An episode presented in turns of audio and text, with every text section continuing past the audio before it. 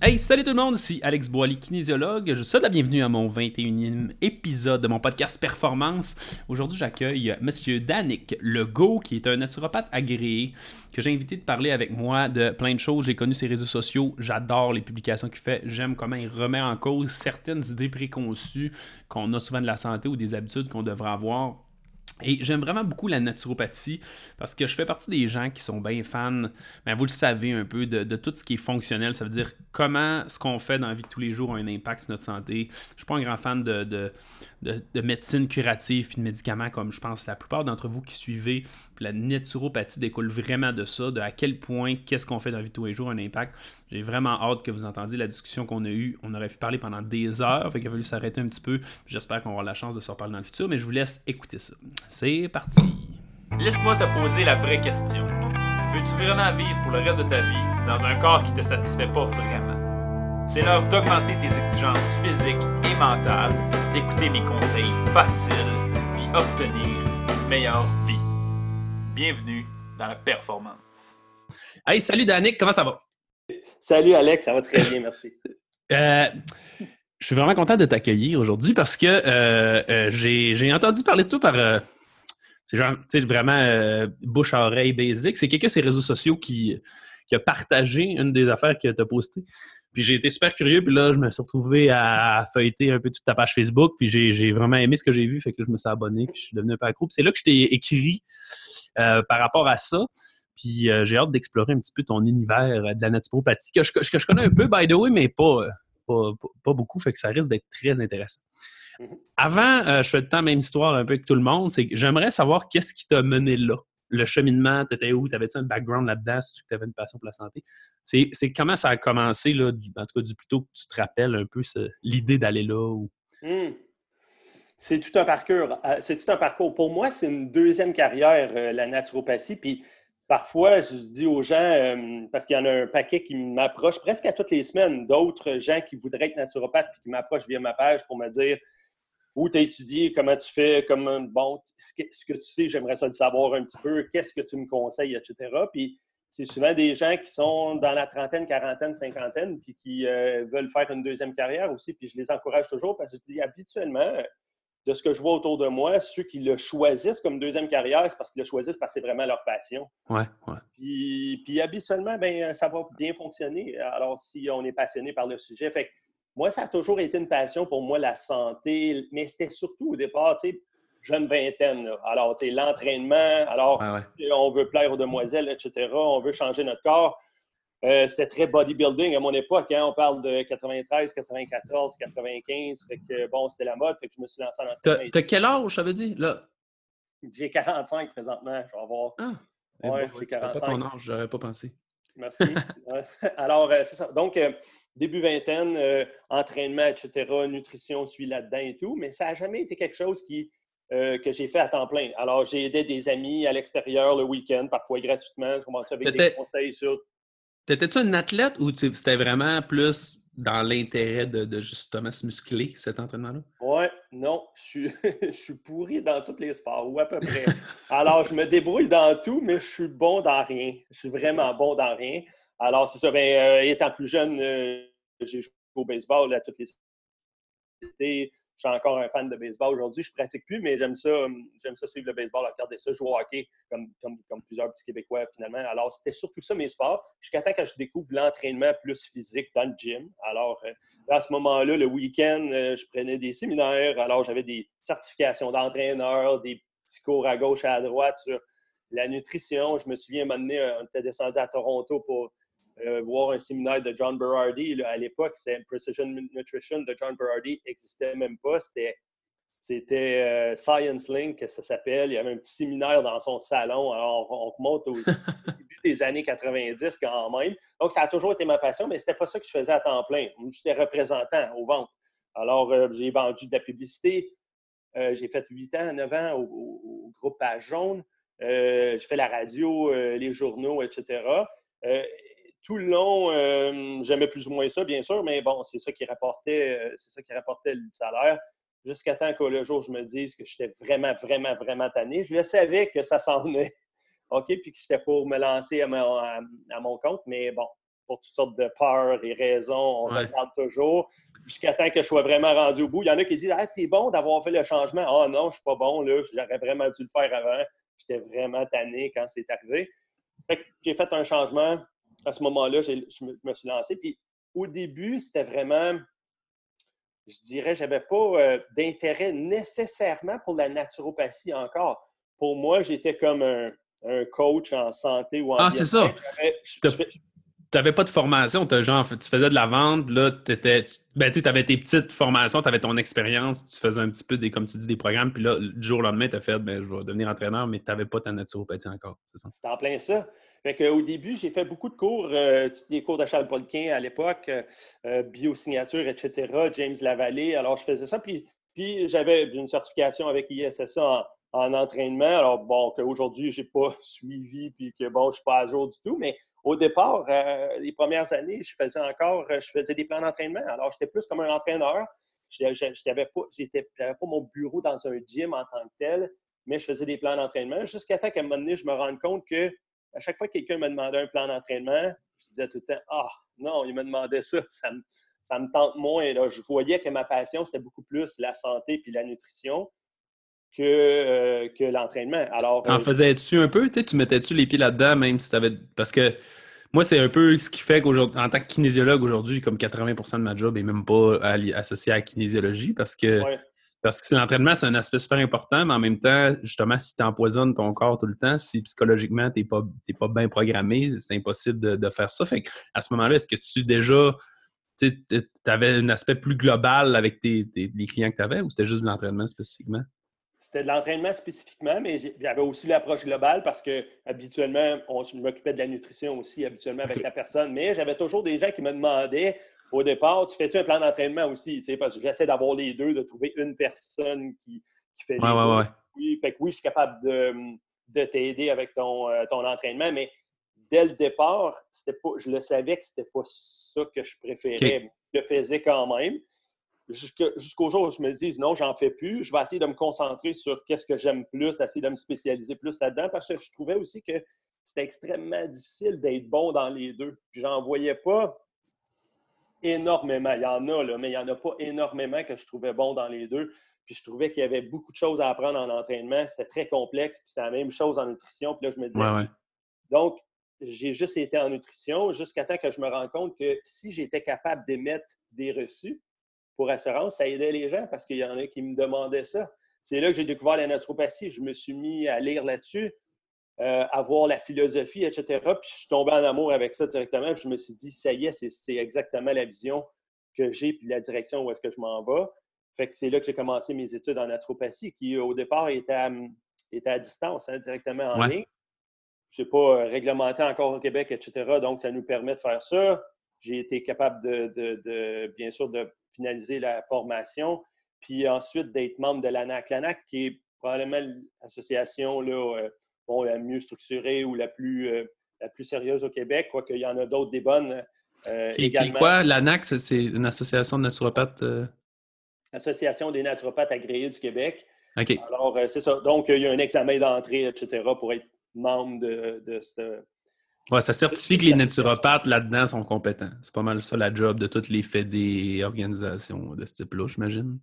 Exactement. Donc, c'est pour ça que parfois, lorsque vous voyez un titre de naturopathe, vous allez voir comme à côté de mon nom que ça va être marqué NDA, c'est pour naturopathe diplômé agréé. Et sinon, c'est des fois, c'est juste marqué ND, c'est pour naturopathe diplômé, bien sûr. Donc, à ce moment-là, la personne n'est pas membre de l'ANAC, c'est juste ça. Mais il y a des très bons ND comme il y a des très bons NDA. Hein, dans tout, euh, c'est un peu, euh, un peu, un peu ça.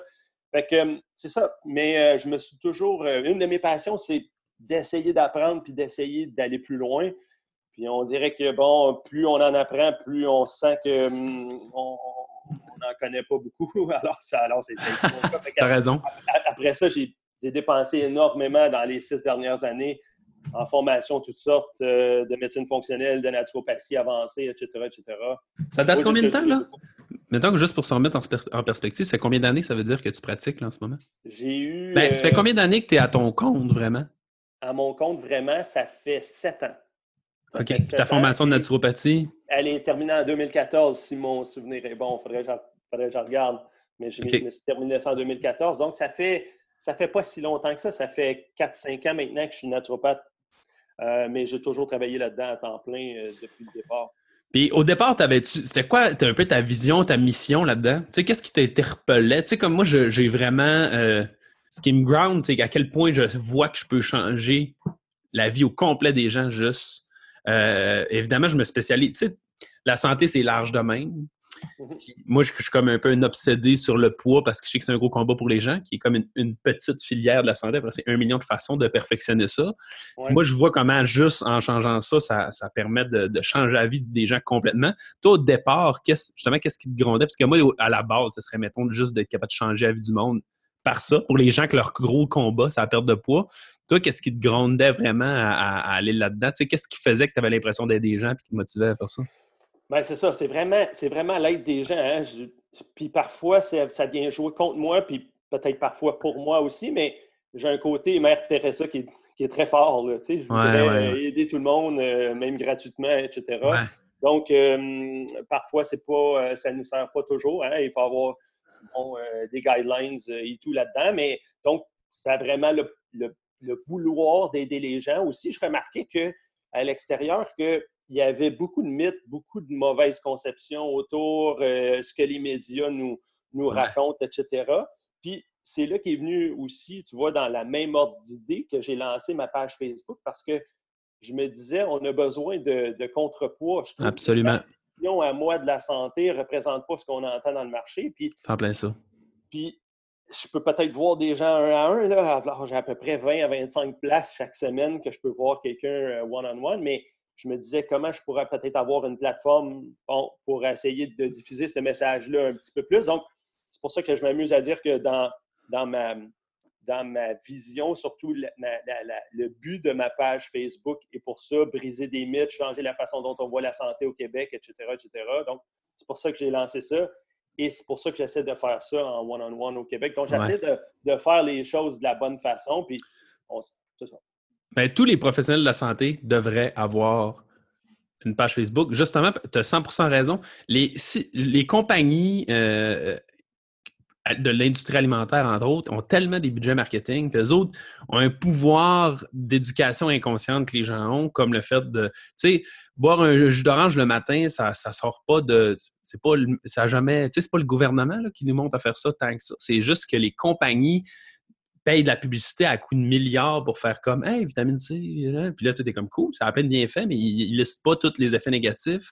Puis sans compter que même les médias, moi, je, les médias, je ne sais pas pourquoi ils se mêlent de ça, mais à tout bout de champ, j'ai des clients qui m'envoient un article de journal qui sont des journaux, des, des vrais journaux, là, ça peut être de la presse, du Journal de Montréal. De...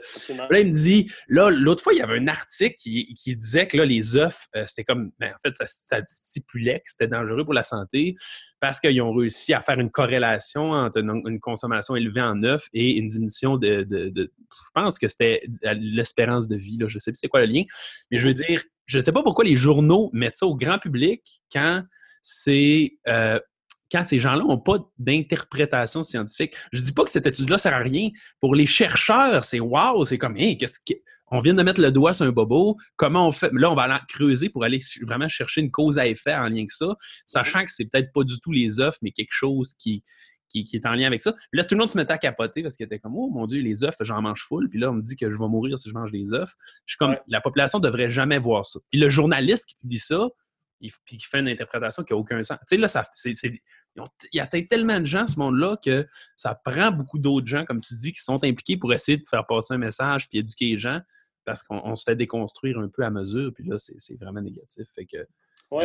Puis, puis, puis habituellement, c'est pas. Euh, ces médias-là, ils font pas ça. il faut comprendre ce que c'est les médias. Les médias, c'est une entreprise aussi. Hein? On voyait... C'est une entreprise à clic en plus. c'est une entreprise à clic. Puis on voyait là, la crise des journaux dernièrement. Là, je ne suis pas beaucoup les médias, mais j'ai vu ça passer rapidement. Bon, des menaces que, bon, ben, peut-être que le Journal de Montréal, etc., la presse, les versions papier, c'est appelé à disparaître, etc. Donc, c'est une entreprise qui doit faire des revenus, la même chose. Donc, donc, ils vont s'efforcer d'avoir des titres accrocheurs, d'essayer de, bon, à la limite, de prendre un, petit bout du texte, etc., pour faire une nouvelle avec ça, puis que ce n'est pas toujours mis dans son contexte.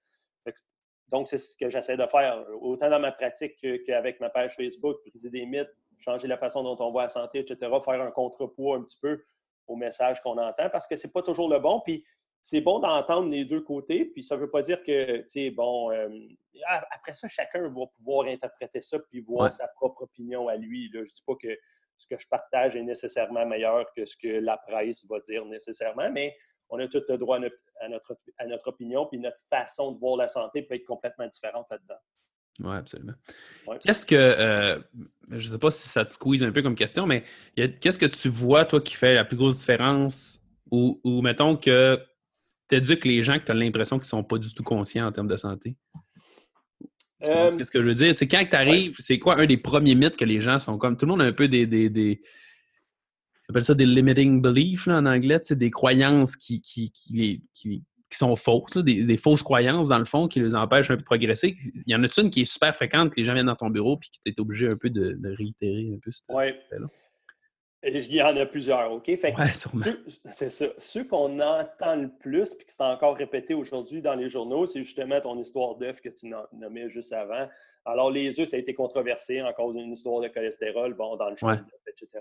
Et c'est même pas une nouvelle, hein? Ça fait 20 ans, 30 ans qu'on sait que c'est pas le cas, que le cholestérol, bon, c'est beaucoup plus complexe, finalement, les maladies cardiovasculaires que seulement une question de cholestérol et que le cholestérol euh, qui se retrouve dans notre alimentation ne va pas être nécessairement transféré à un cholestérol sanguin. Hein. Bon, il y a certaines enzymes dans notre foie qui vont produire ce cholestérol-là. Ça peut être augmenté par toutes sortes de facteurs comme le stress, une glycémie qui est changeante, etc. Donc, l'histoire des œufs, l'histoire du sel, OK aussi, le sel, c'est pas bon, on devrait couper le sel, etc. C'est un, gros mythe. Euh, en fait, le problème, le problème c'est tout le temps qu'on essaie d'isoler sais, le, problème dans le sel est, beaucoup plus, à moins que je me trompe, mais parce que je ne suis pas un expert, j'ai lu quelques affaires sur l'histoire du sel, puis j'ai un livre euh, complet là-dessus euh, en, banque, là, mais que j'ai pas eu le temps de lire au complet. Mais sans même connaître la science, le problème dans le, ben, qui est le sodium hein, dans les faits, c'est le sodium des aliments transformés. Le problème, il n'est pas, il, pas dans le sel en soi. Je veux dire, de, de surconsommer du sel quand c'est du sel de table, c'est tout un défi quand même. Même si c'est, tu sais, même s'il y a une limite acceptable, tu as d'affaire à boire du sel en, en que c'est souvent là qu'il est le problème. Il est encore dans la, dans la transformation plus que dans. Absolument. L'autre problème qui arrive là-dedans, c'est que lorsqu'on mange des aliments transformés, c'est que oui, il y a un paquet de sodium d'ajouter dedans, mais aussi, habituellement, il n'y a pas d'autre chose. Hein, donc, euh, donc il n'y a pas de potassium puis il n'y a pas de magnésium. Fait que dans notre corps, on a un certain volume d'eau puis il y a un certain volume qui se retrouve d'eau qui se retrouve à l'extérieur des cellules, puis un certain volume qui se retrouve à l'intérieur des cellules.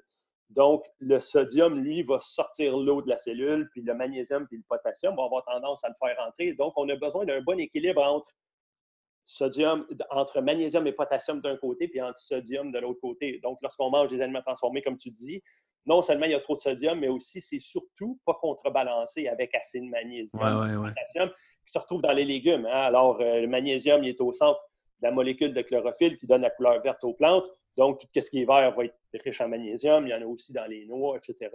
Mais c'est ça qu'on manque un petit peu. Donc, dans les aliments transformés, il y a trop d'oméga 6 passé d'oméga 3. Il y a trop de sodium par rapport au magnésium-potassium. Puis ces ratios-là sont importants pour que nous, on puisse maintenir une bonne hydratation, une bonne santé, etc. Bien, on se rend compte, tu parles de ça, puis ça me fait réaliser à quel point on parle de plus en plus dans plein d'aspects de la santé, justement, de, de, de ratio que de, que de tu sais, mettons, parce que même pour le cholestérol, ou ben, les bilans lipidiques à, large, là, tu sais, euh, comme tu disais, c'est pas tant un, cholestérol qui est élevé que souvent des ratios par rapport dans le bilan lipidique qui, sont problématiques. Puis ça m'a faire comme des, électrolytes, ça m'a faire dans un million d'affaires. C'est tellement une question de balance, ben, d'être balancé oh, dans des affaires. Oui. si, si, je reviens à. Si, euh, si je continue sur le sel aussi, comme tu disais tantôt, c'est très difficile, voire presque impossible de consommer trop de sel si on ne consomme pas des aliments transformés. Alors, euh, parce que juste un moment donné, ta nourriture, elle goûtera juste pas bonne parce que tu vas avoir mis euh, trop de sel dessus. Moi, j'ai même des gens que on vérifie avec un appareil euh, de bioépédance, voir si leur hydratation est bonne, si justement le ratio entre l'eau intracellulaire et extracellulaire est bon. puis il y a même des gens que je leur dis, il faut que tu manges plus de sel. Puis des fois, on en donne, on en donne presque à cuillère. OK? Entre autres pour les athlètes, ceux qui transpirent beaucoup. Ouais, etc. Alors, il y en a qui manquent réellement de sodium parce qu'ils ne mettent pas assez de sel sur leur bouffe, puis ils ne mangent pas d'aliments transformés. C'est des gens qui ont une bonne alimentation, etc. Alors, c'est même possible de manquer de sel. deux autres points que je voulais. L'autre point qu'on entend beaucoup de ce temps-là, qui est un mythe aussi, c'est toute l'histoire de la viande rouge, là, OK? le cancer du côlon, etc., euh, etc. Puis je m'amuse parfois à dire que euh, la nature ne crée pas de mauvais glucides, la nature ne crée pas de mauvaises protéines, puis la nature ne crée pas de, mauvais lipides non plus. Donc, euh, par exemple, euh, le gras saturé n'était pas bon pour nous, pourquoi qu'il y en a autant dans le lait maternel, par exemple? OK, fait qu'on devrait tout arrêter les mères d'allaiter parce que dans c'est trop en gras saturé, le gras saturé mène aux maladies cardiovasculaires, qu'est-ce qu'on fait là? alors c'est pas ça, c'est la même chose. Donc, on est en train de faire une erreur en ce moment qu'on fait avec la viande rouge, qu'on a fait avec les œufs, qu'on a fait avec le beurre, par exemple, sais, beurre versus margarine. Puis là, ça crée des, ça crée des frustrations dans, chez les gens en général, parce que là, ils disent, bon, ben là, décidez-vous, parce que là, avant, on mangeait du beurre, que la margarine, c'est mieux. Puis après ça, là, finalement, c'est le beurre, finalement, qui est correct. Alors, puis parfois, je lève ma main puis je dis non, non, non, non. C'est parce que tu écoutais les médias, les médias traditionnels que tu as eu ce message-là, mais il y a souvent des gens comme moi, comme toi, Alex, et, tout ça qui essaient de véhiculer la bonne chose. Donc, en ce moment, j'essaie de dire un petit peu, ou j'ai essayé de dire sur ma page un petit peu aux gens, faites attention là, pour l'histoire de la viande rouge, on est en train de faire cette erreur-là dans 10 ans, dans 15 ans, on va se rendre compte que finalement, la viande rouge, euh, ça ne crée pas tant de cancer que ça, puis c'est correct d'en manger. Puis là, tout le monde va chialer pour dire Ouais, mais pendant des années, vous avez dit de réduire la viande rouge. Alors, je ne vois pas que c'est le cas. Euh, je vois pas que c'est le cas dans les études scientifiques. C'est juste des études de corrélation, d'analyse. On ne dit pas que c'est c'est 100 pas le cas, mais on a, on a besoin de plus d'études. Puis de ce qu'on a actuellement, ça ne reflète pas ce que le, ce qu'on voit dans les médias, comme si c'était euh, aussi pire que le tabac ou quelque chose comme ça. On n'est pas là du tout, du tout, du tout. Ben, le problème aussi, c'est qu'on dirait qu'on essaie toujours. J'ai l'impression que la santé est perçue comme ça, qu'on essaie de, mettre, de trouver un, problème. Comme si, justement, disons, on consomme moins de viande rouge, puis là, tout à coup, tout le monde va arrêter de mourir. Tu tandis que donné, ça peut être multifactoriel, je pense. Ça serait stupide qu'il y ait juste une chose dans notre alimentation qui est problématique. Puis c'est ça qui est touché scientifiquement. Puis j'aime vraiment de la façon que tu en parles parce que c'est pas. Euh, puis je, voulais t'amener un peu sur le sujet euh, euh, par rapport à ça parce que c'est fou comment les gens veulent, en tant qu'experts, qu'on ait un peu une réponse à tout d'une certitude dans tout, tandis qu'en réalité, on ne sait vraiment pas grand-chose. Je sais pas si tu te sens comme ça, dans le sens... Moi, quelqu'un qui, Il y a certaines choses que c'est comme évident, mais il n'y en a pas tant. Après ça, là, quand les gens arrivent trop sur de même, non, il n'y a aucun doute que c'est ça, mais on dirait que ça me fait quasiment peur. Parce que moi, quand j'essaie de étudier la recherche, j'étais comme, OK, on, et on crée des liens, il y a des affaires qui semblent être évidentes, mais crimes qu'on n'est pas capable jamais de faire ça, c'est sûr, hors de tout doute, que cette affaire-là, ça a tel impact. Ça arrive presque jamais. C'est trop dur en recherche d'isoler ça. Puis là, on fait des conclusions souvent par rapport à une coupe d'études. Ben, si on voit ça, ça, ça risque d'être mieux pour moi. Ça, ça risque d'être mieux. Mais dans le fond, c'est tout le temps un peu, j'essaie de te diriger avec le meilleur d'informations qu'on a. Les crimes qu'on n'a pas beaucoup, tu sais. Mm-hmm. Je sais pas si tu te sens comme ça un peu des fois.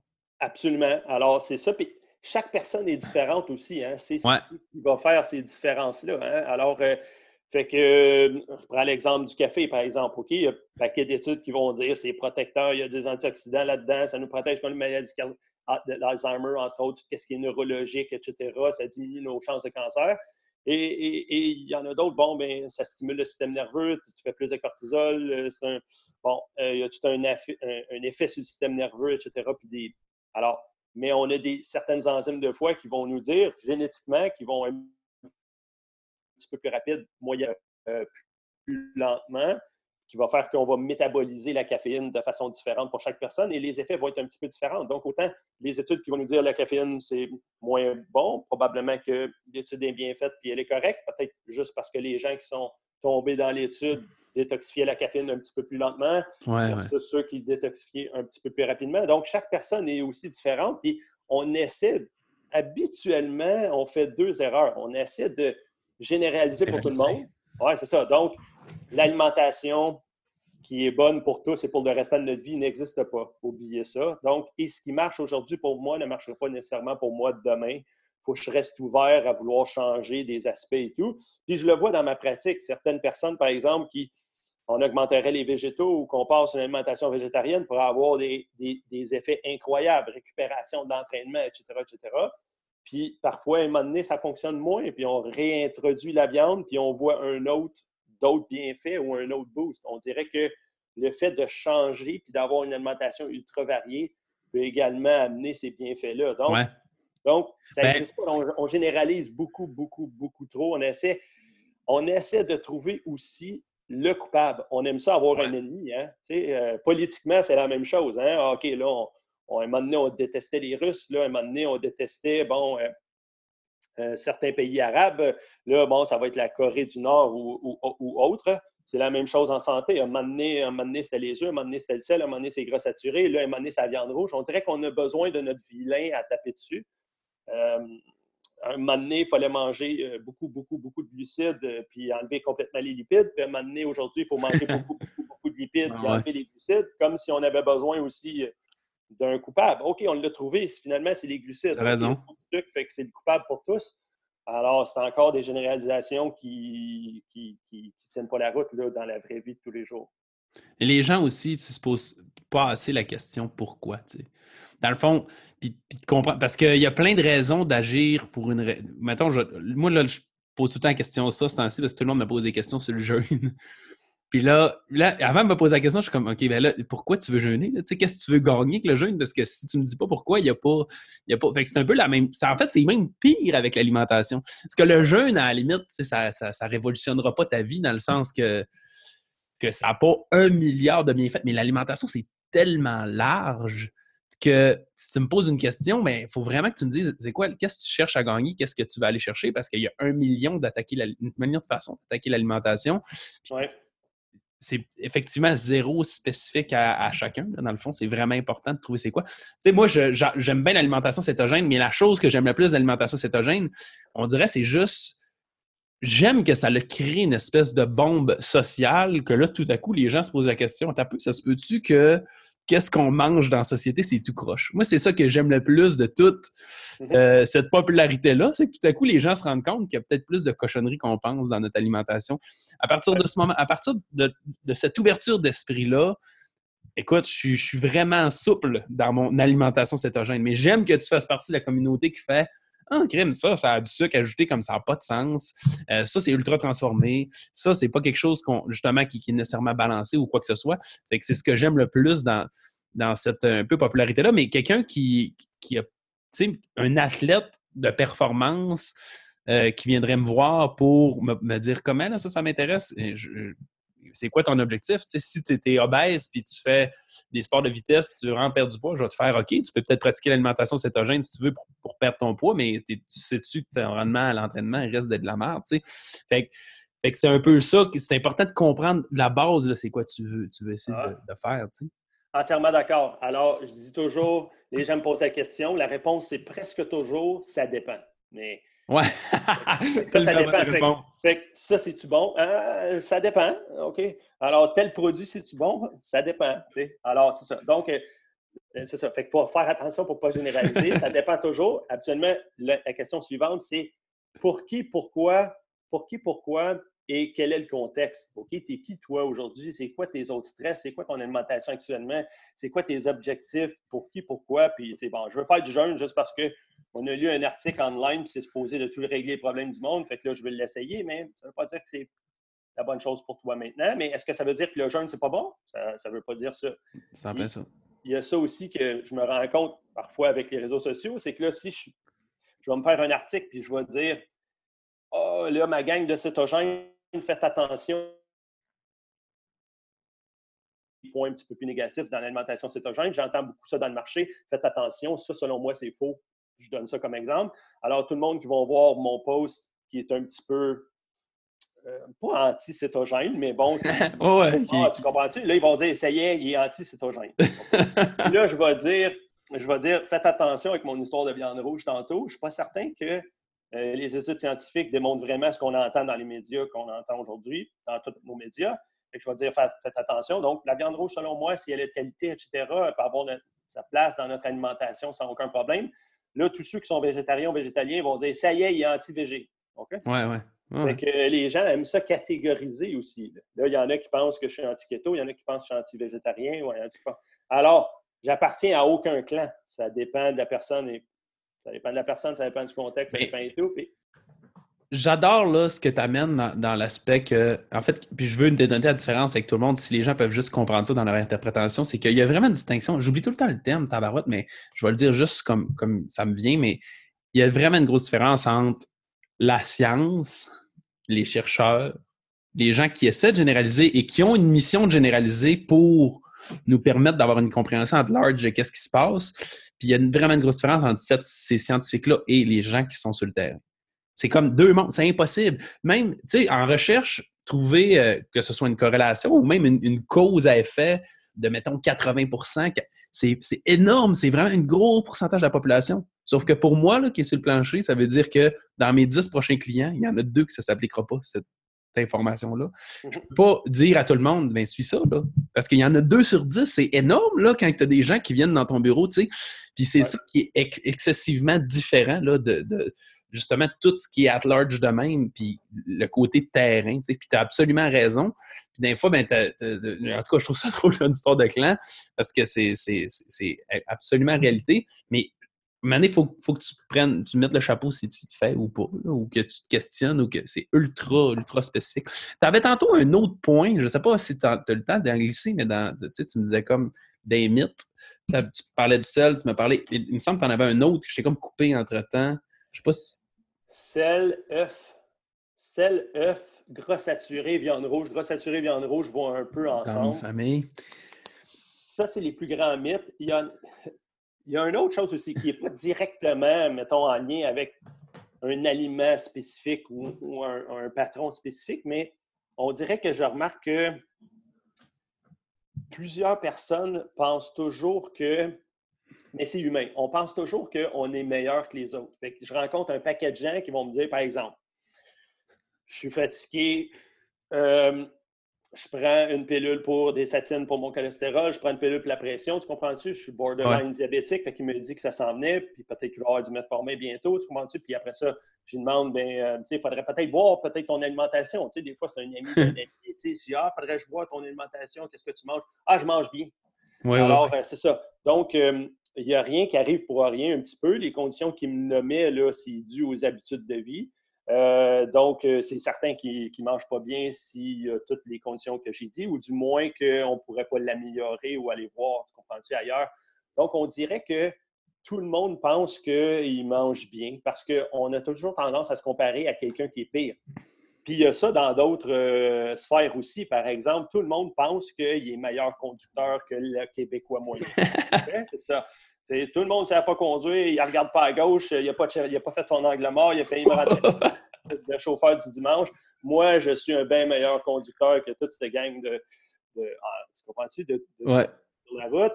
Alors, mais c'est la même chose avec l'alimentation. Fait que je vois ça beaucoup. Tout le monde pense que dans le fond, ils sont, sont meilleurs. Lui, il achète ses produits transformés, par exemple, chez Costco, c'est presque juste ce qu'il mange. Mais peut-être que lui, dans son entourage, il y a quelqu'un qui, je ne sais pas, boit 12 bières à tous les soirs. Euh, tu comprends-tu, du chinois, de la pizza? Fait que lui, vu qu'il ne fait pas ça puis qu'il ne fume pas non plus, tu comprends-tu? Lui, il dit, moi, ma santé, euh, ma santé est correcte. Alors, euh, nos points de vue, parfois, sont ils, vont, être biaisés. On pense toujours qu'on est correct, dans le fond. Fait que si tu, vas sur la rue, là, puis tu fais un sondage, là, puis tu arrêtes les gens dans la rue, puis tu dis est-ce que toi, tu considères que tu manges santé? Probablement, il faudrait le faire. Toutes répondre oui. Probablement que 8 ou 9 sur 10 vont répondre oui.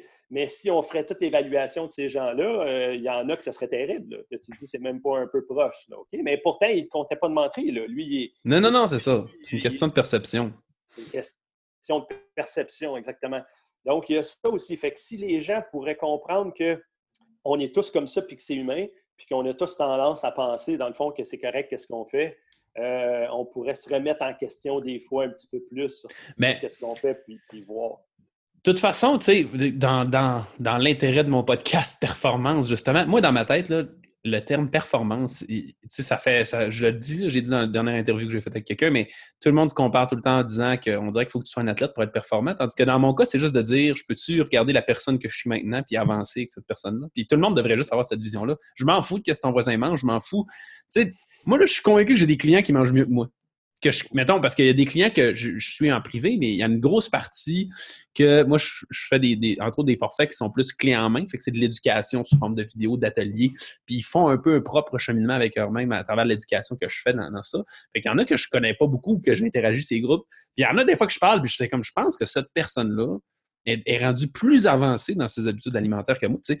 Puis je m'en fous, dans le fond. Je, d'un, je me mets pas de pression d'être le meilleur au monde, mais je veux dire, on devrait tout comme ça et juste regarder, moi, en ce moment, qu'est-ce que je suis capable d'améliorer. Ça sert à rien de, de, vouloir... Euh, mais tu sais, d'être, je suis bon, ben OK, même si, même si tu considères que ton alimentation est bonne, elle peut être meilleure? C'est juste, c'est ça le but de s'asseoir puis de se poser la question. Elle peut être meilleure si pour nous, on pense que c'est une bonne idée qu'elle soit meilleure, hein? parce que les valeurs, euh, on ne devrait pas trop juger les valeurs euh, des gens. Alors, si la personne. En, en, termes de sacrifice, maintenant, tu veux dire, si elle est.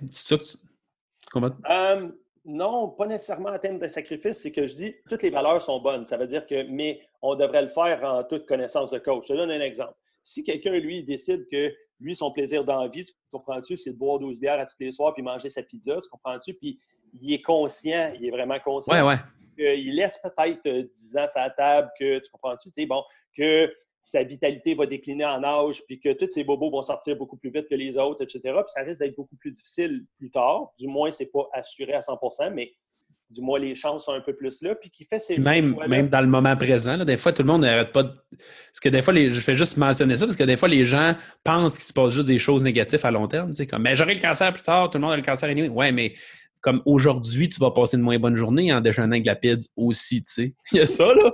Mais je comprends ton point, continue. c'est ça. Donc, euh, donc euh, les valeurs sont, sont toutes bonnes. Alors, si quelqu'un le fait en toute connaissance de cause puis qu'il le sait, tu comprends-tu? Puis, alors, euh, j'aurais pas de problème avec ça euh, non plus. Mais si quelqu'un pense qu'il a besoin de, bon, pour toutes sortes de raisons de santé, etc., être encore plus strict avec son alimentation, il devrait être en mesure de le faire, de le reconnaître, de demander de l'aide, puis, puis, de pouvoir le faire. Donc, peut-être que, tu sais, toi qui es beaucoup plus jeune que moi, tu comprends-tu? Puis, tu sais, bon, athlète, euh, bon, et tout, puis, tu sais, je m'entraîne euh, et tout et tout. Peut-être que tu n'as pas besoin d'être de manger d'une façon aussi stricte que quelqu'un, par exemple, qui, a développé une condition auto-immune ou une autre condition, mais whatever, un diabète de type 2 ou quelque chose comme ça, puis qui ah veut prendre l'alimentation pour, pour gérer sa condition. Alors, chaque personne est différente. Donc, puis c'est notre, notre corps qui va demander, dans le fond, si, euh, en autant que ce soit en accord avec nos valeurs. Si moi, mes valeurs... vraiment cette vision-là. si tu savais, je, je, je connais pas, je connais tellement pas beaucoup de professionnels de la santé qui prennent ça en considération. Des fois, je me sens comme un extraterrestre. Et moi, je suis comme il me semble, c'est juste la grosse base que cette personne-là, ça veut consommer du vin, là, tu sais, c'est comme, puis être heureuse dans sa vie, je peux pas, sais, ça n'a aucun sens. Puis même, je veux dire, c'est pas, je peux pas l'obliger à, à pas le faire. Je veux dire, c'est même pas une question de. C'est une question que je peux pas. peux pas comme rendre quelqu'un malheureux pour être ensemble. Tu sais, ça n'a comme aucun sens. Tu n'as pas le droit de faire ça. Puis tu as 100% raison là-dessus. Mais il faut être comme en connaissance de cause, puis serein un peu avec, avec ça. Fait, que voici ta, ta, bouteille de vin à tous les soirs, ce que ça risque de faire pour toi. Hein? Voici ça, ça, ça, ça. Tu comprends-tu? Selon toutes ces études scientifiques-là, et plus et plus. Maintenant, tu es en connaissance de cause, tu peux continuer à le faire si pour toi, tu comprends-tu, ça, ça te rejoint dans tes valeurs. Donc, moi, je n'ai moi, moi pas, pas, de problème avec ça. C'est pour ça que des fois, certaines personnes vont dire, euh, bon, euh, par exemple, euh, je les ai beaucoup aidés, etc. Puis là, ils pensent, ah, j'aurais telle amie, là, Annie, là, faudrait qu'elle vienne te voir, comprends-tu? Puis je dis toujours, tu peux en parler à Annie si tu veux, mais t'as-y pas trop un bras parce que. Mais non, mais non. Il faut qu'elle soit prête parce que parce que ça va être la job. Moi, je vais vouloir changer son alimentation, je vais changer ses habitudes, tu comprends-tu? Donc, c'est pas, pas juste. Si on va voir un médecin, on a habituellement moins de job à faire. Hein. Ils vont nous donner, bon, par exemple, je suis dépressif, voici ton effet sort, tu as juste à en prendre une, euh, tu comprends-tu, à jeun le matin, tu n'as rien d'autre à faire de ta journée c'est relativement facile, quoi qu'il y en a qui, vont trouver un moyen de ne pas, avoir une bonne conformité là-dedans, mais c'est relativement facile. Mais si tu viens voir moi ou quelqu'un comme toi, ah ben là, tout à coup, faut que tu bien, faut que tu t'entraînes, alors c'est ça. Fait que pas trop le bras parce qu'il faut que la personne soit prête. Fait que lorsqu'elle est prête, elle va venir et là, ça va mieux fonctionner. Comme ça, le thérapeute ne perd pas son temps et le client ne perd pas son temps non plus parce que c'est juste une amie qui a tordu un bras pour venir me voir. Mais je pense que je pense que ça tend à changer étant donné que mais je pense que c'est un peu notre mission, puis je pense que il y a tellement de gens, mais anyway, des kinésiologues, il en sort à peu près 1000 par année de l'université, ça n'a aucun sens. On est supposé être les pros des changements d'habitude de vie. Puis je pense que ça commence à changer de plus en plus, mais effectivement, il y a des gens, c'est ancré de façon inconsciente. Je te donne un exemple. Moi, ma mère qui a 5 ans, un petit peu moins de 55 ans, le gars qui ne sait pas l'âge précis, on va dire ça. Euh, elle a c'est encore difficile. C'est tellement ancré dans le subconscient que moi, je me rappelle depuis que je suis au secondaire que, mettons, en secondaire 4, les gens disaient, mais tu sais, je suivais un peu la, trend gouvernementale, mais tu sais, si les gens faisaient comme, ben, t'es mieux de manger du grain ben moi, j'arrivais à la maison, j'étais comme, je tenais à ma santé, je disais mère, pourquoi on mange des pâtes demain? Tu vas acheter du grain maintenant. Puis à partir de genre secondaire 4, là, je commençais à, à changer des affaires. Puis puis on était plus d'une génération où le changement d'habitude de vie était un concept que je répète à ma mère depuis ce temps-là. Puis aujourd'hui, ses habitudes ont énormément changé, puis elle a fait des efforts pour changer ses habitudes. Mais son cerveau s'illumine de même face à quelque chose qui peut une pilule, tu sais, ou un shake, ou un...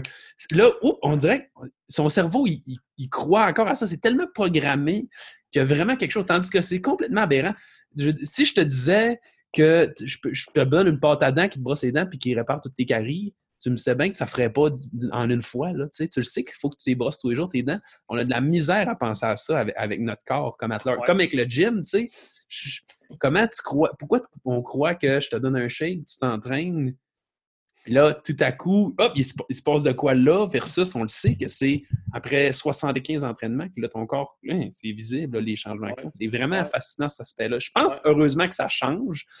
Les générations plus âgées, ben, c'est sûr que c'est plus long et c'est plus ancré. Je pense que les générations plus jeunes un peu changent. le temps.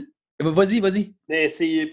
Le, ce que j'allais dire, c'est que hum, c'est l'excitation qu'il y a peut-être quelque chose de magique, tu comprends-tu, qui ne requiert pas d'effort, puis que j'ai juste à prendre ça. Fait que dans le fond, nous autres, on le sait qu'il n'y a probablement pas de pilule miracle. La pilule miracle n'existe pas, puis on entend ça souvent, mais c'est tu plate à entendre comme message, la pilule miracle n'existe pas. Donc, quand il y a un petit lueur de peut-être qu'il y a une nouveauté qui serait peut-être miraculeuse, on dirait que ça vient ressortir ces émotions-là, puis les gens veulent, veulent, veulent y croire, bien sûr, parce que parce que c'est attirant. C'est attirant. Ouais, ouais. J'aimerais, parce que c'est vraiment un sujet qui me passionne ce temps-ci, puis euh, euh, on en a parlé un peu avant, avant de commencer l'enregistrement. Puis je veux vraiment qu'on parle de microbiote avec toi parce que c'est vraiment un sujet qui me fascine. Je trouve que toi, ça fait combien de temps dans ta pratique que que tu mettons que c'est clairement euh, mettons pris en ligne de compte. C'est-tu depuis toujours en naturopathie que ça existe, cet univers-là? Pas mal. Ça existe depuis longtemps en naturopathie. Puis parfois, là, euh, donc, euh, avant que je m'intéresse à la naturopathie, on parle d'il y a 20 ans, 30 ans, les vieux naturopathes parlaient de, flore intestinale. Hein. Dans ce temps-là. oui, c'était flore intestinale. Ouais, la flore intestinale, le microbiote. alors, les mots étaient changeait dans ce temps-là. Il n'y avait pas les recherches scientifiques, mais dans la clinique, les naturopathes se rendaient compte, tu comprends-tu, que la flore intestinale a un impact, un impact sur notre humeur, la façon dont on va gérer les sucres, nos mitochondries, notre immunité, etc. Ils le savaient, OK, mais il y a 20 ans, 30 ans, on ne le savait pas. Alors, ces naturopathes-là se faisaient traiter, bien sûr, d'illuminés, de, ben oui, ben oui, ben. Où tu t'en vas avec des, des pilules de yogourt, tu comprends-tu, avec des bonnes bactéries dedans, fait que ça faisait grano au maximum, tu comprends-tu? Alors, aujourd'hui, on voit toutes les études scientifiques qui sortent sur le microbiote, puis tout le lien qu'il y a, dans le fond, mais il n'y a pas personne qui est venu s'excuser à eux autres, Ils sont tous à la retraite. C'est quoi? Juste... Euh, vous aviez raison, finalement. Juste pour enchérir là-dessus, là, tantôt je te parlais de la différence entre les scientifiques comme qui font la science euh, de point de vue populationnel plus généralisé, puis les, cliniciens, là, qui sont les gens cliniques. Puis c'est un peu une porte que j'ouvrais à tout le monde. Il faut faire attention là, parce que c'est délicat, je ne veux pas m'avancer comme si on savait tout, mais il y a une histoire similaire. Charles Poliquin, je l'ai entendu dans un podcast. pour ceux qui savent pas c'est qui, c'était un entraîneur comme de notoriété mondiale qui vient du Québec euh, en entraînement de force principalement, mais en tout cas, bref, il était rendu vraiment avec un bagage at large de fou. Puis lui, quand il a commencé à être euh, entraîneur, c'était vraiment facile son truc pour être bon. Il dit, lui, il spotait le meilleur au monde, puis il allait là, puis il disait, je suis son bénévole, je veux juste te suivre, puis fais-moi faire ce que tu veux, je m'en fous. Fait qu'il se retrouvait à aller partout dans le monde avec les meilleurs de l'industrie. Lui, il expliquait, je me rappelle plus de la méthode d'entraînement spécifique, mais il dit, il y a une méthode d'entraînement qui a appris en Russie, que cliniquement, les gens sur le terrain le voient on le voit tellement vite chez les clients, nous autres. Les résultats viennent rapidement. On voit ça. Oui, on n'a pas une charte de 10 000 personnes qu'on est capable d'avoir des données scientifiques, mais c'est tellement évident des fois que des comme, je vois même pas pourquoi qu'on attend avec autant d'évidence d'avoir ça. Puis lui, ça y a pris 18 ans avant qu'un article scientifique fasse cette méthode-là, c'est la meilleure méthode pour augmenter la vitesse et la fibre musculaire. Il dit ça fait 18 ans que je l'utilise avec mes, mes, Puis une fois que cette recherche-là sort, c'est fini, là, c'est comme ça sert plus à rien parce que les, entraîneurs olympiques, ils ont déjà développé des nouvelles méthodes qui voient que ça fonctionne, tu sais. Puis je trouve que c'est ce qui est souvent oublié, tu sais. mais c'est dans, je comprends que c'est un couteau à double tranchant, puis les gens sont comme moi, mais les effets à long terme, puis il y a tout cet effet-là. Mais je trouve qu'il y a un peu la même crainte avec l'alimentation cétogène, que les gens ont, mais si, puis ça, puis on n'a pas testé des affaires. Puis je suis comme, je suis d'accord, il y a peut-être des points faibles qu'on ne connaît pas. Mais moi, j'ai des gens qui commencent ça en dedans d'une poignée de semaines, mois, mettons, ils, suppriment un prédiabète ou un diabète, ils arrêtent leur hypertension artérielle, leur bilan lipidique s'améliore comme ça n'a pas de sens. Il y a des gens qui arrêtent de la médication de, douleurs chroniques qu'ils prenaient depuis des années. Là, je, comme, je sais pas, là, je vous dis pas que je, connais tout, mais moi, je vois mal comme quelqu'un qui faisait du diabète, de l'hypertension, de l'hypercholestérolémie, puis là, en dedans de deux, trois mois, comme il réussit à tout renverser ça au complet, à quel point sa vie est en danger pour le futur? Je ne sais pas, j'ai de la misère à évaluer à quel point il est. Puis probablement qu'il y a des faiblesses dans l'alimentation qui fait qu'éventuellement, on va peut-être faire Ah, ben, il y a une meilleure façon de le faire. Et crime que des fois, on voit des évidences sur le plancher que ton papier, là, maintenant, j'ai de la misère, tu sais, il ne faut pas capoter non plus. Je ne sais pas si tu te sens souvent comme ça, mais je trouve que c'est un exemple parfait de ta microbiote avec les naturopathes de l'époque. Oui, c'est ça. Puis je vais renchérir un peu sur tes points. Tu as très raison, tu sais. Puis Charles, c'est un bon exemple. Il y avait beaucoup de choses que, bon, il savait avant que la, science le démontre, puis il aimait ça le dire. Hein. Bon, nous, on faisait ça il y a 20 ans. Lui, il adorait ça. Alors, il disait ça tout le temps. Mais il y a une vraie étude scientifique pour ça. Hein. Le, chiffre, c'est 17 C'est vrai? oui, il y a une vraie étude scientifique. Alors, c'est, je suis prêt à sortir si tu veux le partager aux gens après ça. Donc, ça, c'est le gap, le gap de 17 ans entre quelque chose qu'on connaît dans la recherche et qui est appliqué dans la vie de tous les jours. Ça, c'est le gap de 17 ans. Donc, il y a peut-être des affaires que c'est un petit peu moins que 17 ans, mais s'il y, a des choses que c'est moins que 17 ans, ça veut dire qu'il y en a que ça peut être 20 ans, 25 ans, 30 ans, 35 ans. Et ça, ça veut dire que 17 ans, on le savait au début que c'était ça. Ça veut dire qu'il y avait déjà des études. Toi, tu parles même avant même qu'il y ait une étude. Moi, je te parle une fois que les études sont pas à 100% claires, comme tu disais tantôt, c'est impossible que ce soit 100 clair, mais qu'il nous démontre vraiment une bonne évidence, comprends-tu que c'est probablement ça, et le fait que c'est appliqué, dans, par exemple, dans la médecine ou dans la vie de tous les jours. C'est pour ça que les cliniciens, puis Charles le répétait, vont toujours être en avance parce que oui, on essaie de se fier à la science le plus possible, mais après ça, on teste certaines choses dans la clinique, OK, avec, avec, avec les clients, puis on jase entre nous autres. Il y a des groupes Facebook, il y a des congrès, des, alors, c'est ça. Fait que si tu vois, là, euh, en mars dernier, j'étais allé au Colorado pour une conférence sur le microbiote euh, avancée là-bas avec, avec certains. Puis ils ont fait un panel, puis il y avait trois personnes sur le stage à un moment donné qui répondaient aux questions, mais il y en avait deux cliniciens, puis un ah expert, un expert, juste, c'est un PhD, alors lui, il est dans les études par-dessus la tête, mais il ne voit pas des clients au jour le jour. Puis il se relançait un petit peu. Puis tu, sais, tu voyais l'expert qui disait Ouais, mais nous, dans la science, on voit telle affaire. Puis après ça, les cliniciens disaient Oui, mais nous, quand on a testé telle affaire, tu comprends-tu, dans notre clinique, ça marchait moins. Puis quand on le mettait comme ça, mettons, nos traitements et tout, ça fonctionnait un peu mieux. Alors, c'est ça. Fait qu'on voyait vraiment que les deux se côtoyaient. Hein? Donc, euh, puis certaines. C'est vraiment une bonne idée.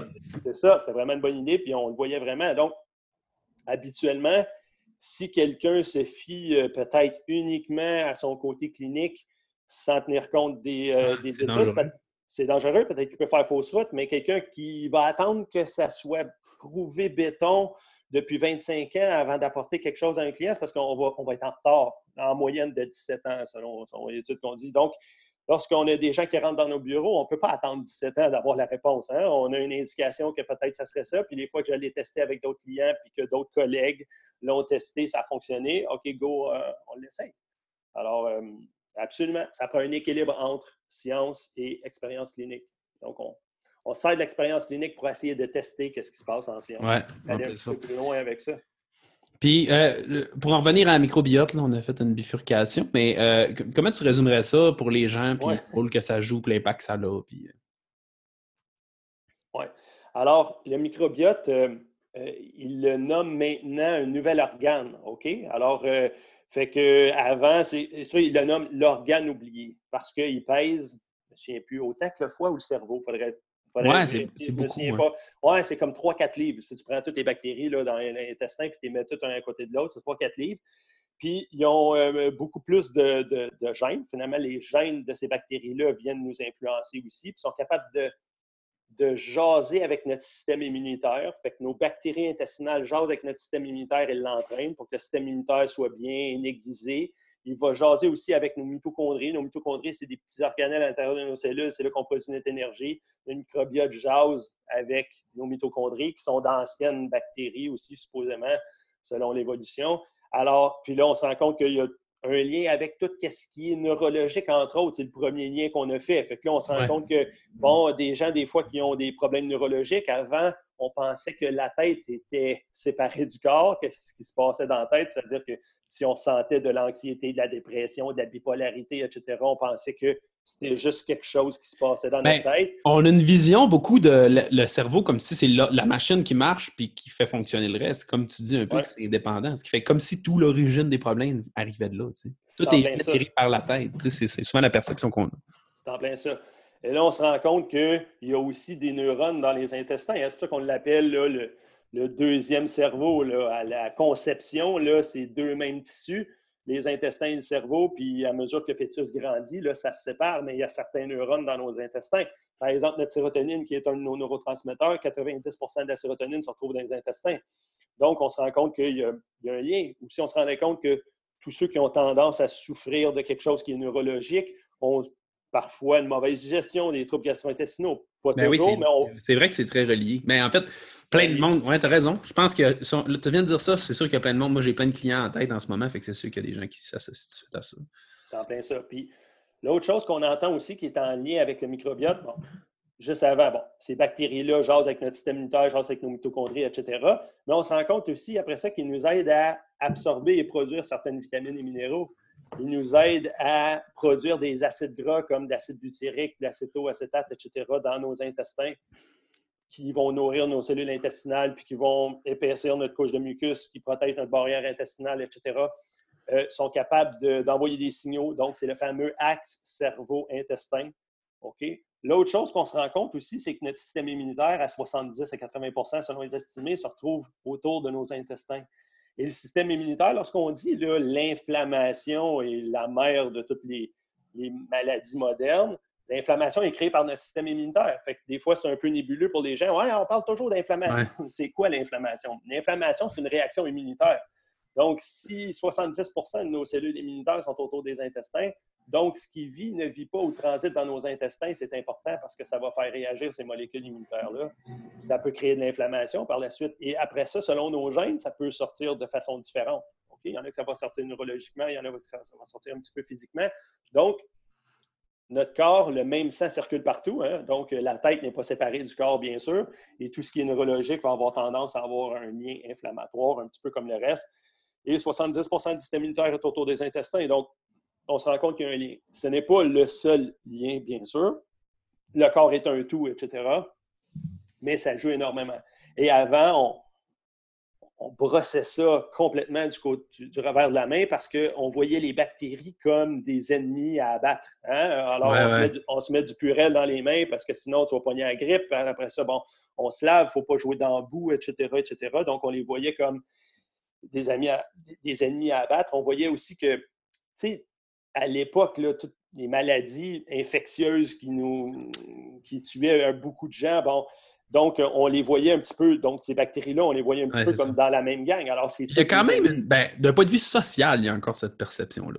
C'est dans le sens. Euh, euh, c'est ça, tout, tout l'extérieur est une menace de maladie, on dirait. Là, comme tu peux rien mettre de sale dans ta bouche ou tu peux pas, puis le lave tes mains 800 fois. Puis il y a encore cette perception-là qu'il y a que du. Il peut juste avoir du mauvais qui rentre dans nous autres, en guillemets. Oui, non, c'est ça.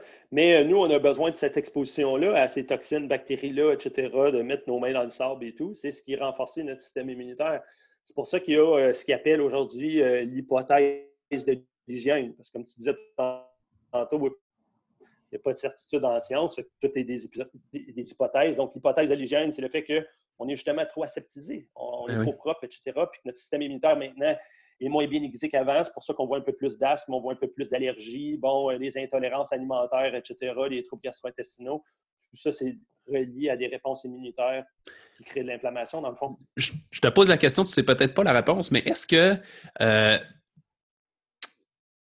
est-ce que tu- à ton avis, tu sais, c'est ça, c'est tu rends c'est-tu parce que le système immunitaire est moins réactif à ton. euh, Parce que moi, dans l'interprétation que j'ai de ça, euh, c'est plus justement que le système immunitaire se retrouve souvent à être, moins. Ben, en fait, la, flore, la, microbiote, étant donné qu'elle est comme un peu moins étanche, on se trouve à être soumis à plus, de menaces. Puis là, le corps. Ben, bref, moi, c'est ce que j'ai lu euh, à quelque part. Là, le corps se retrouve comme un peu à être en. mais c'est peut-être pas une explication de tout ce que tu de nommer, mais il se retrouve comme un peu justement à être en, état d'urgence tout le temps, en autodéfense tout le temps, étant donné qu'il y a beaucoup de, de fuites intestinales, qu'il y a beaucoup d'intrus qui rentrent dans le corps. Puis là, lui, il va, il va se retrouver à être réactif.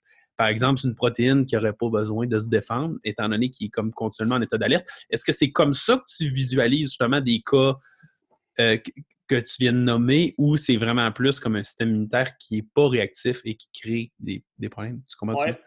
Oui, très bien. Alors, euh, c'est ni un ni l'autre, OK? Fait que c'est pas un système immunitaire qui est trop réactif ou qui n'est pas assez réactif, c'est un système immunitaire qui, on va dire, qui est déséquilibré.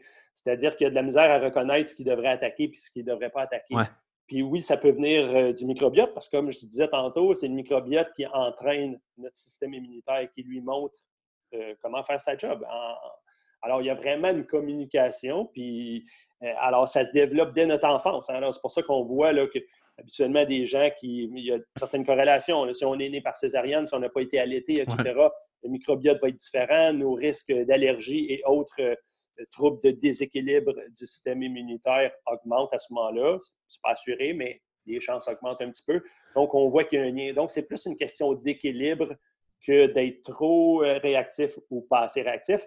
Et oui, ça peut venir de la fameuse hyperperméabilité intestinale que, que- tu nommais lorsqu'il y a trop de molécules qui passent. Ce qu'il faut comprendre aussi, c'est que c'est que à l'époque, lorsque c'est sorti, ça, ces théories-là, encore là, naturopathes parlaient de ça, certains médecins de médecine fonctionnelle, etc., parlaient d'hyperperméabilité intestinale, puis ils se faisaient traiter de fous, d'illuminés, de Tu veux dire quoi, là, juste pour, pour le définir? Parce que là, j'ai mentionné ça vite vite tantôt, mais peut-être des gens qui ne savent pas de quoi on parle. Là, quand Ouais. parles d'hyperperméabilité. l'hyperperméabilité intestinale, c'est que c'est qu'il y a certaines molécules qui sont capables de passer à travers la barrière intestinale. Ce qu'il faut comprendre, c'est que nos cellules intestinales sont bien sûr collées une sur l'autre et il y a une petite protéine entre les cellules qui s'appelle la jonction serrée. C'est elle qui peut décider voir qu'est-ce qu'on absorbe, qu'est-ce qu'on n'absorbe pas. Et, mais s'il y a trop d'espace entre les cellules ou si la jonction serrée ne fait pas son travail comme il faut, n'importe quoi peut passer à travers la barrière intestinale. Ce qu'il faut comprendre, c'est que dans nos intestins, il y a beaucoup de toxines qui sont produites par certains types de bactéries, entre autres les grammes négatifs, qui produisent beaucoup d'LPS, lipopolysaccharides. Mais l'hypopolysaccharides, s'ils restent dans nos intestins, il n'y a aucun problème.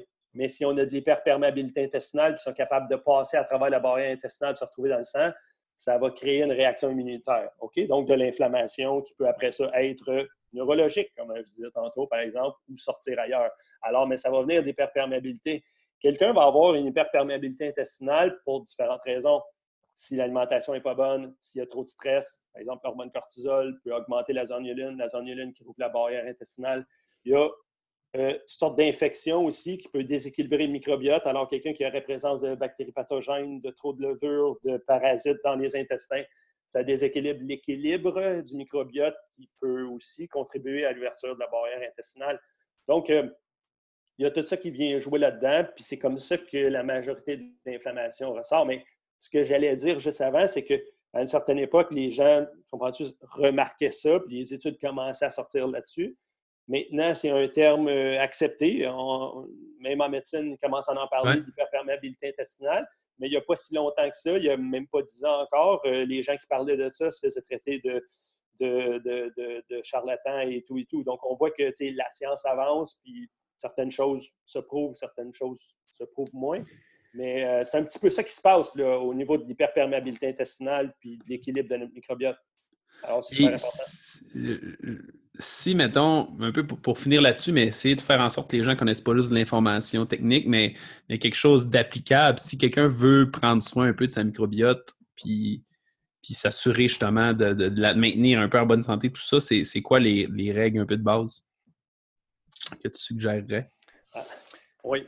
Première règle de base pour n'importe quoi, pas juste pour le microbiote, manger des aliments non transformés.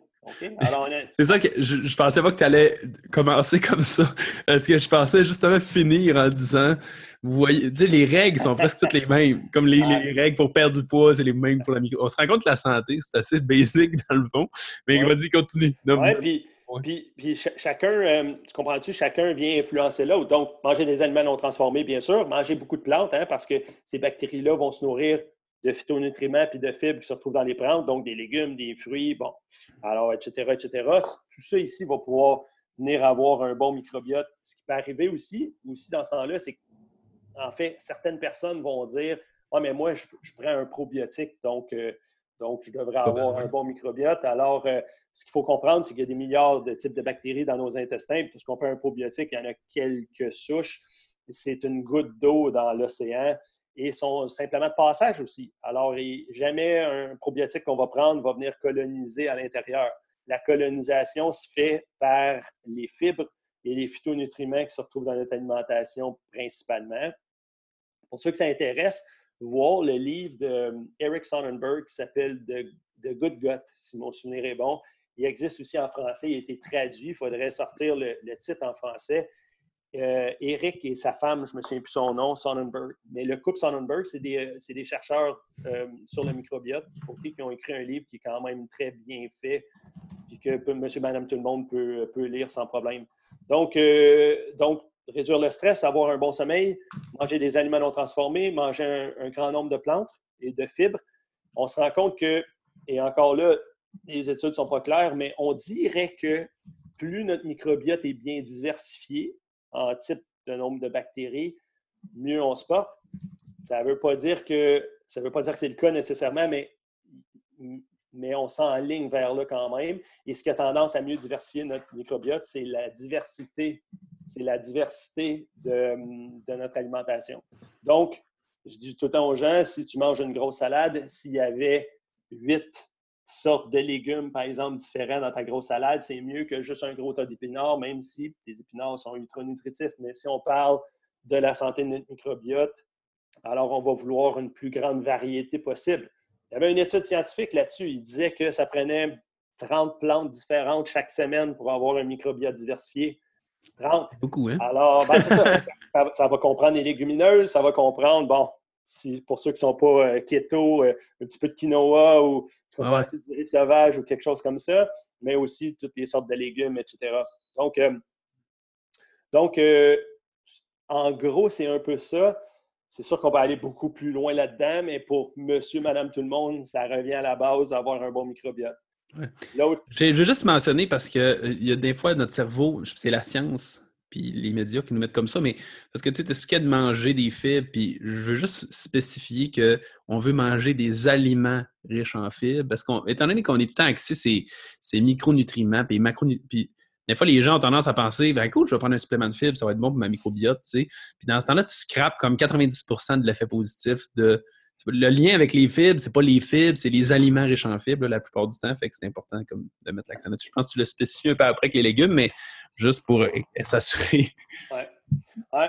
Alors, euh, c'est ça. Donc, euh, les plantes, dans le fond, moi, je, catégorise les plantes à tout ce qui n'est pas animal, dans le fond. Fait que tout ce qui ne vient pas d'un animal et tout ce qui ne vient pas d'un animal va contenir ces fibres-là pour diversifier notre, notre microbiote. C'est pour ça qu'on a besoin d'une alimentation aussi qui est bien équilibrée, c'est-à-dire les produits animaux ils, sont riches en protéines, etc., sont riches en certains nutriments qu'on ne trouve pas dans les plantes. C'est pour ça que ça se combine très bien. Puis c'est ça en gros pour notre, microbiote. Alors, il ne faut pas le compliquer nécessairement. Alors, mais le stress joue énormément également. Ah, ah, cool. Je vois, je, ne savais même pas. Mais en fait, je savais, je savais, mais en même temps, c'est même pas de quoi que j'avais nécessairement mis l'accent. En même temps, ça fait comme fait du sens.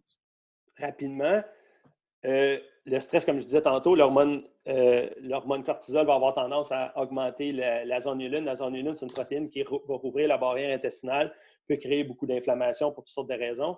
Mais aussi, ce qui arrive dans ce temps-là, c'est que, euh, euh, que le stress va avoir tendance à diminuer notre système immunitaire lorsque c'est un stress chronique qui dure trop longtemps.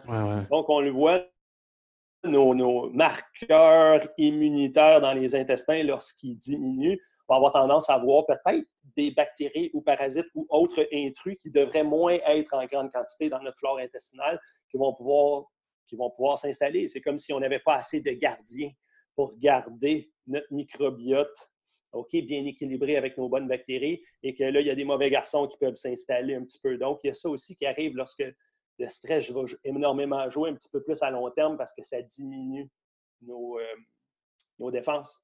Oui, effectivement. Mais en fait, je, le stress, c'est dur de mettre un doigt dessus parce que c'est c'est quelque chose. Faut, faut que ça soit chronique. Un stress, c'est positif si c'est pas chronique d'une certaine façon. Puis, fait c'est difficile d'aller mettre le doigt spécifiquement dessus. Puis moi, ça me fascine. Tu vois, c'est ce que j'aime le plus, entre autres, de ce podcast-là. C'est que moi, mettons, je connais l'impact du stress sur le poids, par exemple. Il y a des gens que ça leur break complètement. J'ai fait une interview avec Mathieu Bergeron qui fait comme justement vraiment du fitness culturiste qui, qui performe bien là-dedans.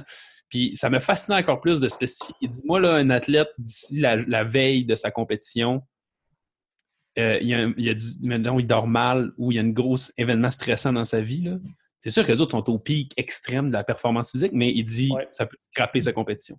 Juste la grosse sécrétion, justement, de cortisol, tout associé au stress, ça peut.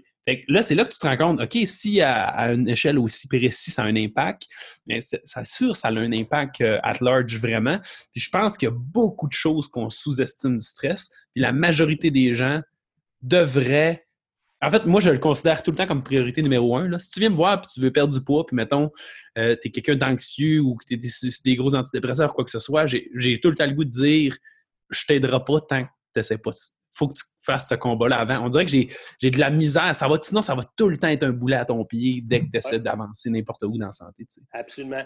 Et des fois, je vais dire aux gens, le stress n'existe pas. OK, ce ne sont que des perceptions. Fait qu'aussi, c'est nos perceptions qu'il faut voir avec ce stress-là. On a des stress cachés, on a des stress internes. Hein. Un, mauvais équilibre du taux de sucre, des carences nutritionnelles, manger des aliments à laquelle on est intolérant, avoir un microbiote qui est tout croche, etc., peut être des stress pour le corps aussi. Mais euh, tout ça vient jouer là-dedans. Ce qu'il faut comprendre aussi, c'est que notre euh, axe qui répond au stress, OK, hypothalamus, hypophyse, là, surrénal, est fait pour répondre à des grands stress de courte durée, selon notre évolution. à l'époque, bon, un ours arrive à côté de toi, il veut, il veut te bouffer pour son ben, lunch. Moi, j'aime ça les catégoriser comme des vrais stress. Parce qu'aujourd'hui, il n'y en a plus, ça n'existe pas du stress aujourd'hui. À part des accidents de voiture, des... mais tu sais, je veux dire, il n'y a plus de stress, on en perçoit, mais il n'y en a plus. C'est ça. C'est ça. Fait que c'est nos perceptions. Donc, euh, c'est ça qui va venir complètement changer notre profil hormonal, notre microbiote, etc parce qu'on est mal adapté. Donc, avant, nos stress étaient intenses de courte durée. Maintenant, ils sont petits à moyen, mais ils sont chroniques. Mais notre axe qui répond au stress n'est pas fait pour répondre à des stress chroniques. Donc, ça vient nous déséquilibrer parce qu'à ce moment-là, le corps va vouloir prioriser certaines choses. Fait qu'il va vouloir hausser le taux de sucre, il va vouloir diriger la circulation sanguine vers les bras et les jambes, etc. Pourtant, j'ai peut-être pas besoin de courir ou de combattre, par exemple, mon compte de banque que je viens de voir. Oui, c'est ça, c'est ça. Euh, si je veux, par exemple, parce que je suis stressé parce que je viens de voir mon compte de banque, OK, alors euh, je n'ai pas besoin de fuir ou combattre mon compte de banque, bien sûr. Fait que ça ne donne rien, dans le fond, d'avoir un hausse de taux de sucre, mais euh, ce qui peut se produire aujourd'hui? Donc, c'est un autre exemple du mauvais match présentement. Notre, environnement a évolué extrêmement rapidement, mais nos gènes sont restés pareils. Mais de comprendre cette théorie d'évolution-là pour savoir d'où on vient, puis d'où on va, puis qu'est-ce qui nous affecte aujourd'hui, c'est important aussi. Absolument. j'ai le goût, euh, parce qu'on est un petit peu dans le microbiote, mais je, je, je t'amène là, j'ai aucune idée où ça va mener. Ça fait trois, quatre fois là, que je vis à des places, mais j'ai zéro approfondi, puis je me demande si tu regardé ça. Euh, y a-t-il un seuil où la fibre en soi peut devenir trop ou genre irritant ou quelque chose de négatif dans le flore intestinal? Oh oui. Alors, euh, comme dans n'importe quoi, hein, ça, prend, ça prend un bon équilibre, puis ça dépend du microbiote de chacun.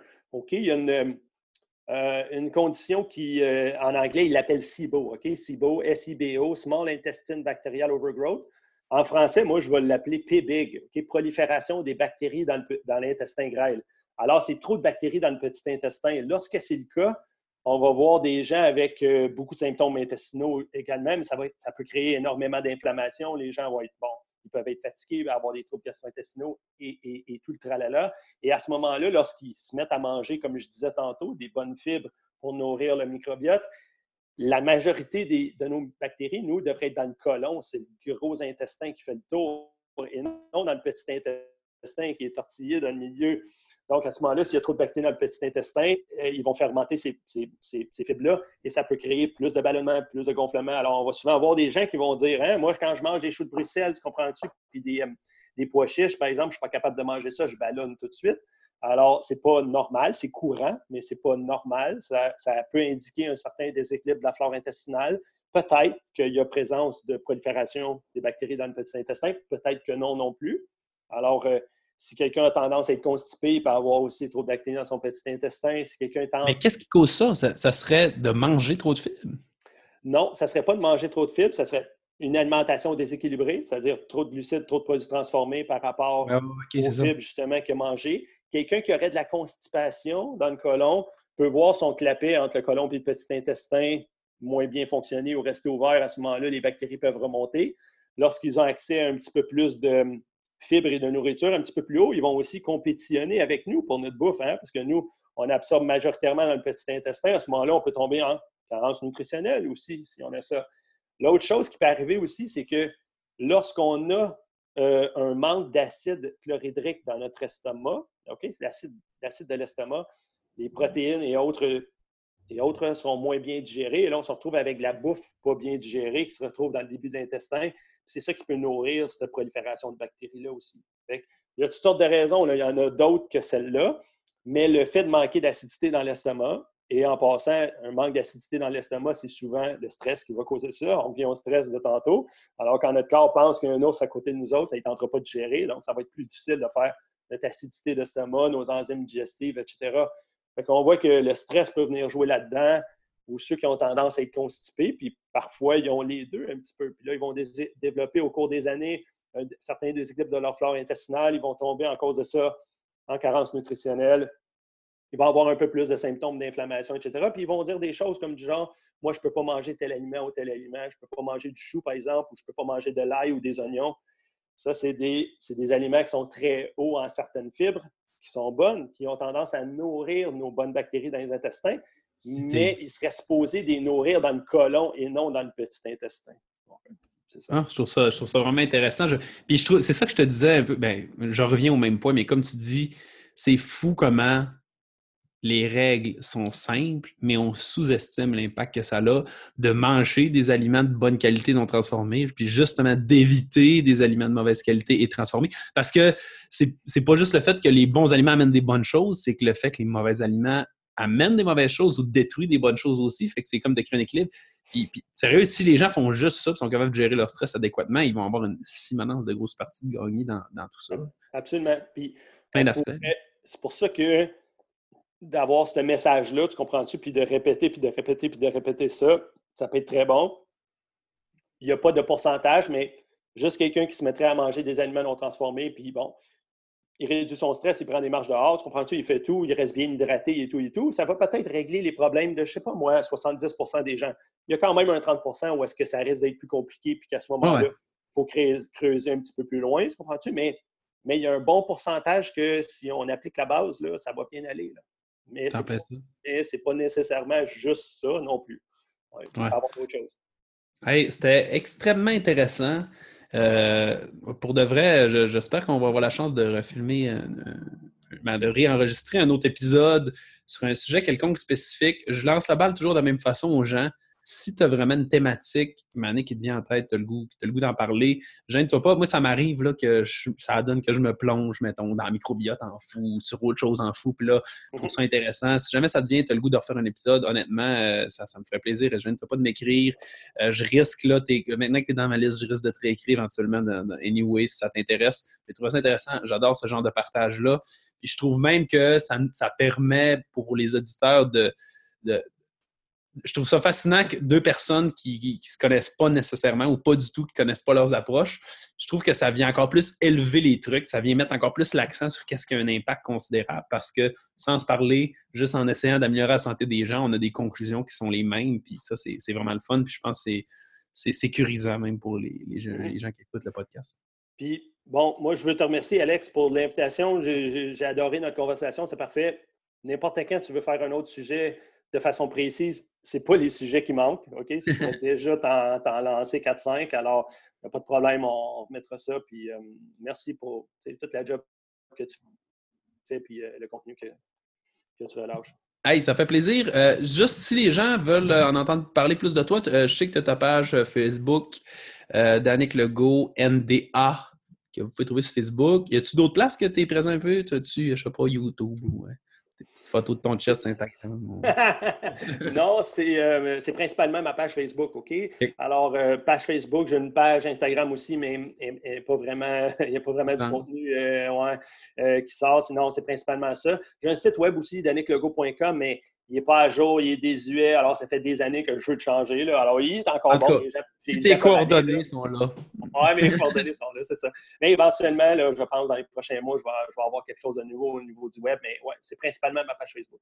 Puis honnêtement, allez-y sur sa page Facebook, abonnez-vous. Puis je vous dirais même, euh, je ne sais pas si vous le savez, sur Facebook, quand vous vous abonnez en haut, là, il y a aimer, mais vous pouvez aussi euh, à côté, ben, il y a aimer puis il y a abonner, là, qui n'est pas la même chose, mais les gens ne voient pas la différence. Mais sur le bouton abonner, là, vous pouvez aller voir, vous pouvez mettre euh, voir en premier. Ça fait qu'il va tout le temps apparaître dans le premier dans votre fil d'actualité. Puis pourquoi je vous invite à faire ça, c'est que tu fais vraiment une bonne job, justement, comme tu dis, de réinformation au niveau des gens.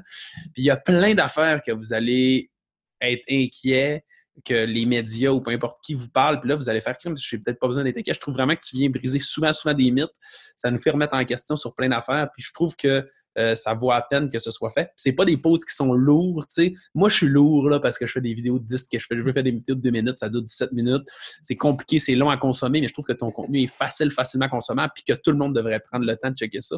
Fait que je vous invite vraiment à aller voir parce que vous allez avoir des, petites découvertes vraiment, vraiment intéressantes.